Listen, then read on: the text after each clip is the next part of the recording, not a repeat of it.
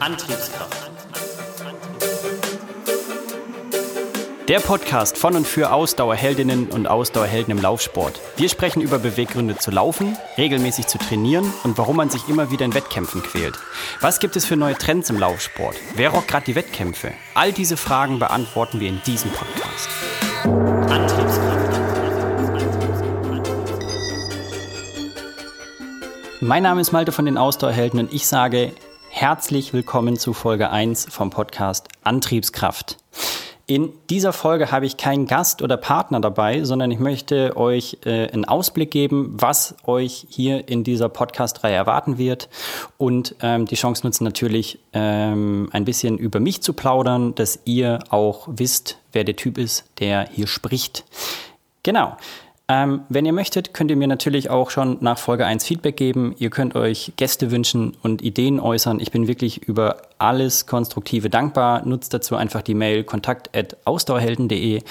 Ähm, linkt mich auf Instagram oder Facebook oder im Internet auf der Homepage einfach nach Ausdauerhelden suchen. Und ich würde sagen, no long talking, let's go. Was erwartet euch in den kommenden Folgen? Ähm, die Idee kommt daher, dass ich als Trainer natürlich mit ganz vielen unterschiedlichsten Persönlichkeiten und tollen Menschen zu tun habe.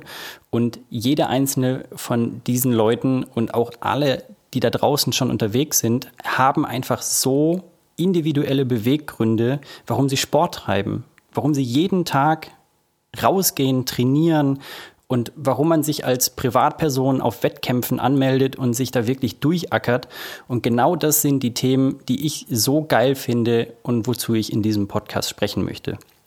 Und dass es ähm, da auch noch ein bisschen Abwechslung gibt, habe ich mir gedacht, werde ich einfach noch ein paar Marken mal einladen, äh, mit ein paar Unternehmen schnacken, die irgendwie in dem Bereich tätig sind, ähm, Partner zu Wort kommen lassen und da einfach so ein bisschen auch aus meinem Dunstkreis aussteigen und das Ding einfach ein bisschen aufmachen. Und das ist es schon. Das ist der Podcast in noch nicht mal zwei Minuten zusammengefasst. Und ich habe ja schon angekündigt, ich möchte auch gerne über mich sprechen, dass ihr einfach auch so ein bisschen einsortieren könnt, wer ich bin und warum ich eigentlich ähm, Ausdauerhelden gegründet habe und was mein Beweggrund ist. Wo fange ich an? Ich würde sagen mit den Rahmendaten über mich.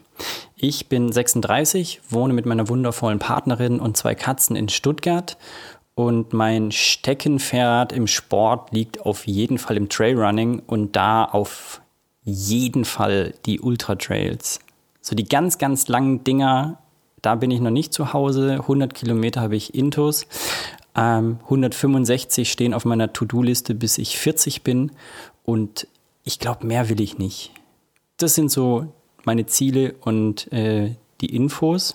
Und jetzt gehen wir mal in die Retro. Ich habe nie wirklich viel Sport gemacht, das kann ich schon vorwegnehmen. Ich war als Kind in so den Vereinen aktiv, aber auch eher, glaube ich, auf Antrieb meiner Eltern. Da war Fußball dabei, Leichtathletik, Tennis und ich glaube, es hat alles echt nicht gezündet.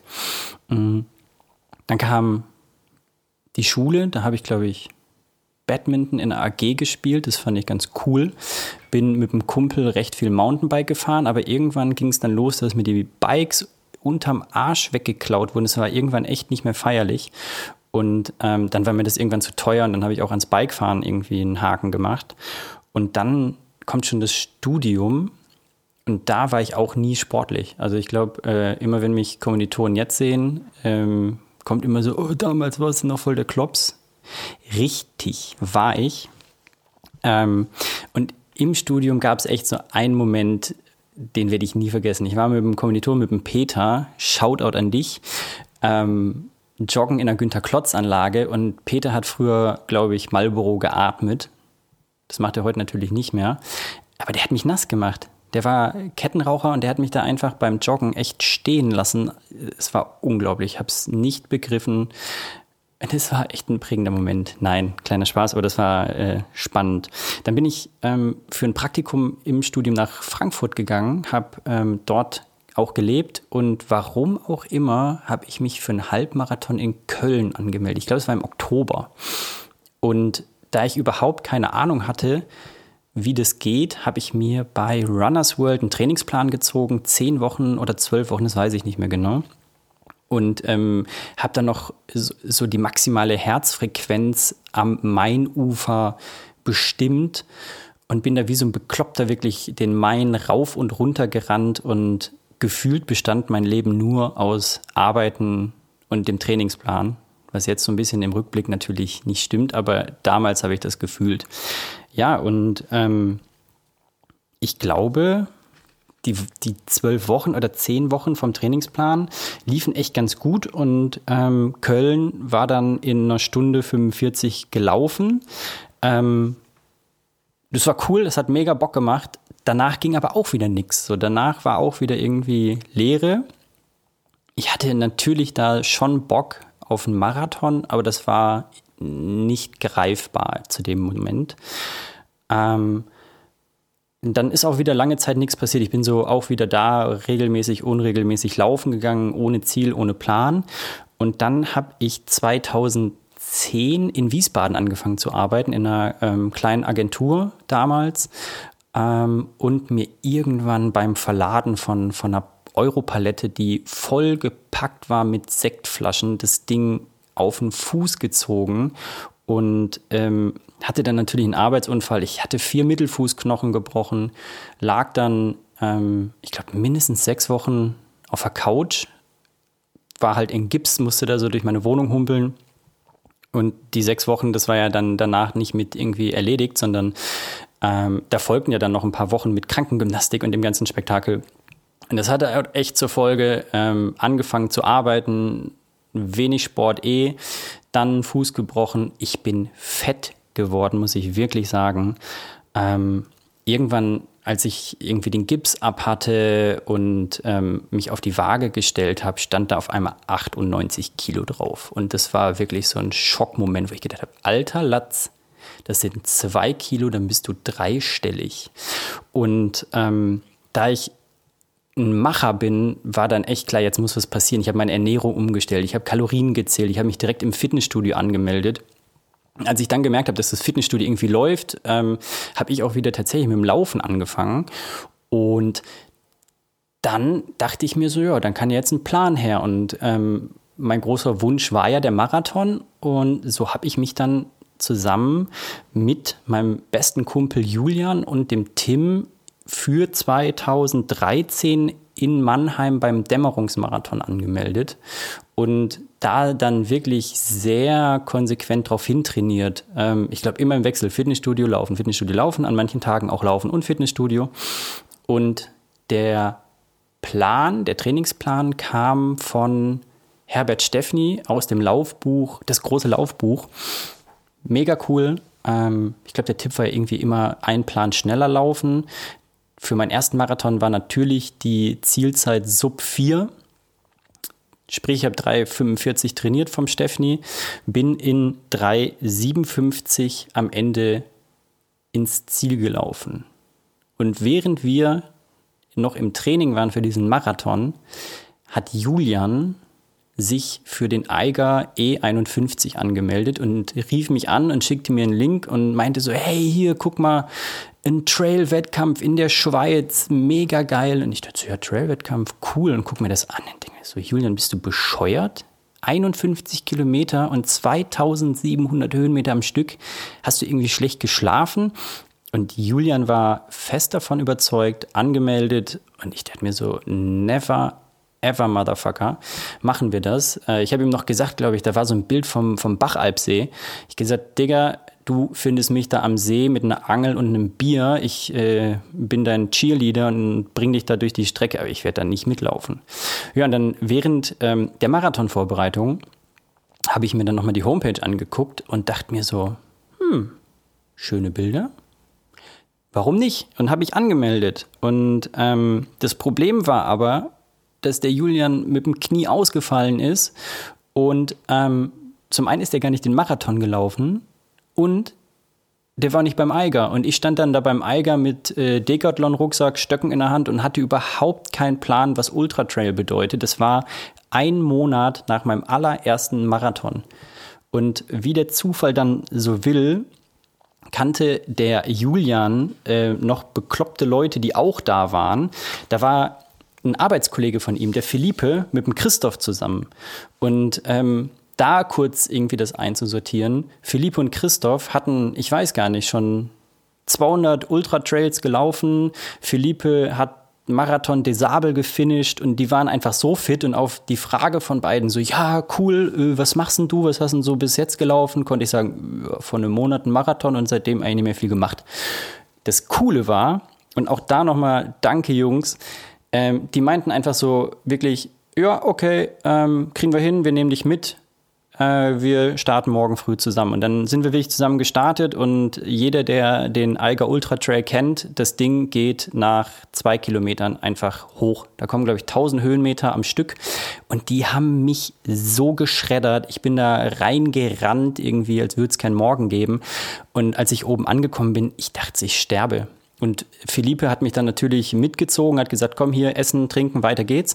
Und als wir dann am Bachalpsee angekommen sind, dieser See, äh, wo ich noch Julian sagte, Digga, ich mache da irgendwie eine Pause für dich und habe ein Bierchen dabei, aber ich laufe nicht, ähm, haben Philippe und ich noch ein paar Fotos gemacht und Philippe meinte so, Malte, mega coole Nummer, das sieht richtig gut aus, mach einfach genauso weiter und vergiss nicht, essen, essen, essen, zwischendrin mal was trinken, essen, essen, essen.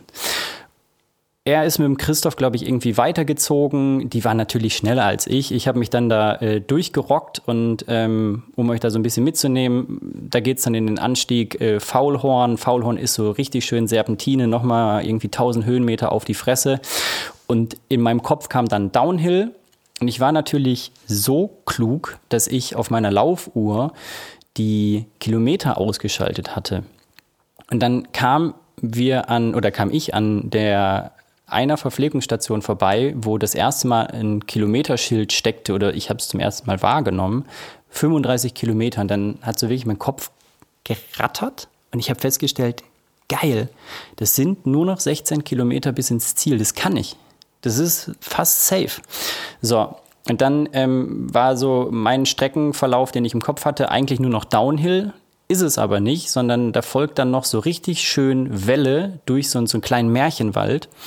Und dann geht es wirklich in einen sehr krassen Downhill runter und es kommt Burg Lauen. Und Burg Lauen, um euch da so ein bisschen abzuholen, ist die große Verpflegungsstation für alle Läuferinnen und Läufer, die beim Eiger die 100 Kilometer laufen. Für uns damals äh, die E51er war das halt einfach die letzte Verpflegungsstation vom Ziel. Ich habe aber gedacht, weil ich so brotfertig war, dass das das Ziel ist. Da war so ein Typ mit einem Mikro, der hat die Namen anmoderiert, da war eine fette Zeitlaufmatte und ich bin da wirklich wie so ein Berserker reingefetzt, habe meine Uhr angehalten, habe mich unter eine Dusche gestellt, habe mein Trikot ausgezogen, habe gegessen, habe getrunken, habe mich hingesetzt und irgendwann sitzt äh, so ein Silberrücken 100 Kilometer Läufer neben mir und sagt mir so im, im schönsten Schweizerdeutsch, du weißt aber schon, dass das hier nicht das Ziel ist und lachte nur einfach. Und ich gucke auf den Boden und sehe da wirklich Markierung E101 rechts, E151 links. Und ich dachte so, fuck, bin ich dumm. Ich wieder Trikot an, Stöcke, Rucksack und los. Und es sind nur ich glaube, acht Kilometer von Burglauen bis nach Grindelwald über die Ziellinie. Ich habe ewig gebraucht. Ich habe einfach ewig gebraucht. Es hat kein Ende genommen. Ich glaube, diese letzten acht Kilometer waren noch viel, viel schlimmer als all das, was ich davor äh, auf dem E51 erlebt habe. Aber am Ende habe ich das Ding äh, geschoben, ich glaube in neun Stunden 30 oder irgendwie sowas. Ähm, ja, und das war wirklich so der, der Moment, wo mich so der Trail-Bug irgendwie gebissen hat. Ich fand es so geil. Draußen, Berge, Landschaft, die Menschen, die Atmosphäre in Grindelwald. Ähm, das war so magic. Und was ich damals echt nicht begreifen konnte, wie können Menschen 100 Kilometer dort laufen. Ich erinnere mich noch so diese Stirnlampen, die du im Berg siehst, in der Dunkelheit am Abend, wenn du schon geduscht bist, du hast gegessen, dir geht's mega gut und du siehst die Stirnlampen noch am Eiger Gletscher runterkommen, auf Grindelwald zu. Ich konnte mir das nicht vorstellen, dass das möglich ist. Für mich waren das wirklich einfach Freaks. Ich, ich dachte so, nee, das geht nicht. Ja, und wie das dann immer ist, ne? man ähm, taucht natürlich dann ein und ähm, gräbt und kommt immer wieder auf neue Sachen. Und was soll ich sagen? Ich habe dann ähm, mich so rangetastet. Ne? Ich, ich habe dann ähm, 2014, glaube ich, nochmal den E51 gemacht, ein Base Trail damals gelaufen ähm, und da wirklich so Trailluft geschnuppert. Dann kam 2015 der 60 Kilometer Lauf an der Zugspitze und 2016 war es dann, dass ich ähm, Madeira 80 Kilometer gemacht habe und im gleichen Jahr stand ich dann tatsächlich am Start Eiger E101. Und ich kann wirklich, und ich erzähle das immer wieder, dieser Lauf hat echt mein Leben verändert. Es war wirklich Magic. Ich kam ins Ziel, ich war geflasht, ich war so fertig und habe echt ein paar Wochen gebraucht, um zu begreifen, dass ich ein Grundrauschen auf einmal in mir hatte ich bin seitdem echt todesentspannt und mit jedem weiteren Ultra-Trail, den ich gefinisht habe, habe ich wirklich so eine Mentalität entwickelt. Es ist alles möglich. Du musst nur den Kopf im Griff haben. Und das finde ich jedes Mal aufs Neue wieder so krass, diese Challenge gegen den Kopf. Ähm, ja, mega geil. E101 2016, das erste Mal. Und ich bin seit 2013 jedes Jahr am Eiger also es ist wirklich für mich mittlerweile so ein kleines Zuhause und ähm, selbst wenn ich nicht selbst äh, laufen gehe, dann mache ich Trailcamps dort. Aber Grindelwald ist echt immer eine Reise wert. Und dann kam der Punkt, ähm, ich habe halt 2016, ich glaube knapp 20 Stunden gebraucht, 19 Stunden irgendwas. Dann ähm, 2017 habe ich Madeira 115 Kilometer gemacht mit fast 24 Stunden, 23 Stunden 49. Ich kam da an, äh, wollte mich massieren lassen, äh, musste warten und bin einfach auf, auf dem Asphalt eingepennt. Und da habe ich echt gemerkt, so, Alter, ähm, da muss jetzt irgendwie Struktur rein. Das, das ist ganz cool irgendwie, aber das ist eher so eine Trail-Wanderschaft und ich will eigentlich Trail-Running machen. Und ähm, so bin ich zu Michael Arendt gekommen und habe mit ihm und glaube ich mit dem Stefan ähm, das erste Mal wirklich so mit einem Plan, mit einem Coach trainiert, mit einem wirklichen Plan auf mich zugeschnitten. Jungs, mega geil, vielen Dank für die Inspiration. Ähm, Hammer. Und das war auch äh, der Moment, wo ich dann irgendwann gemerkt habe, ähm, dadurch, dass ich eh immer wirklich gerne mit Menschen zusammenarbeite und ähm, gesehen habe, das ist mega geil, wenn man eine Struktur hat, wenn man davon Plan hat, habe ich halt echt überlegt, wie mache ich das jetzt? Wie kann ich mich in diese Materie einarbeiten? Und habe dann ähm, die Ausbildung als Fachtrainer Ausdauersport bei der Academy of Sports gefunden. Das ist ähm, online, man kann das machen in seinem eigenen Rhythmus. Genau, und ähm, habe die gemacht und dann 2019 die Ausdauerhelden gegründet. Und ähm, ja, seitdem ist das so. Ähm, was es bei den Ausdauerhelden? Es ist natürlich äh, Coaching.